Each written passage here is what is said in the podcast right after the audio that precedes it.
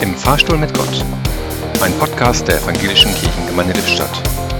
Heute mit Lilo Peters.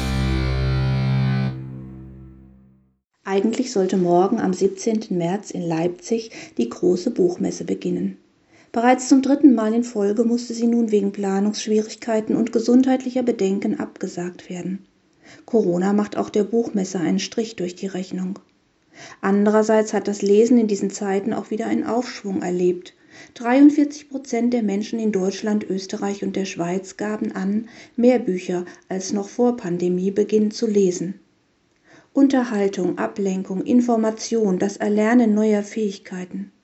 Trotz mehrerer Lockdowns haben sich in den vergangenen zwei Jahren viele Menschen über das Lesen neue Welten erschlossen.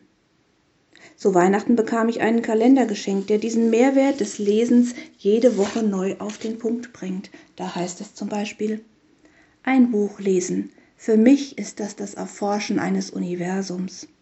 Oder Bücher sind Schiffe, welche die weiten Meere der Zeit durcheilen. Oder das Lesen im Bett zeugt von völliger Hingabe an die Kunst. Man überlässt es dem Dichter, wann man einschläft. Die nicht stattfindende Buchmesse ist ein Grund mehr, den eigenen Bücherschrank zu durchforsten. Auch der Blick auf das Buch der Bücher gehört dazu. Für heute oder morgen empfehle ich das kleine Buch Esther.